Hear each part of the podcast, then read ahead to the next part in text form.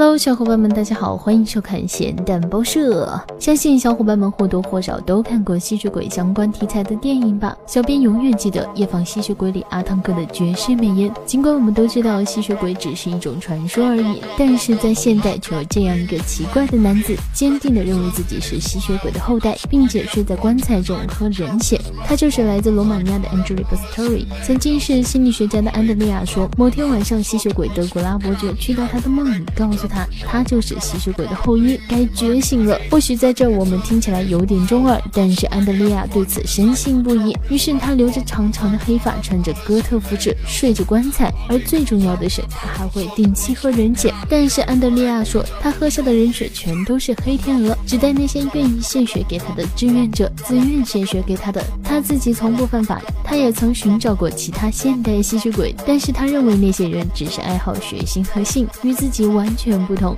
现在的安德烈亚不仅有了自己的 Facebook，还成为了一位时尚设计师、作家。尽管有很多人不能够理解他的所作所为，但是安德烈亚表示自己毫不在意，坚决地走自己的吸血鬼之路。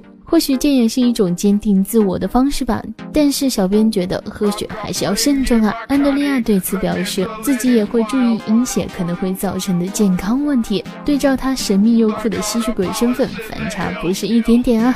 好吧，希望地球人不断的作妖，让我们继续吐槽世界如此枯燥，是因为你需要情调，还不点关注，你是在等什么呢？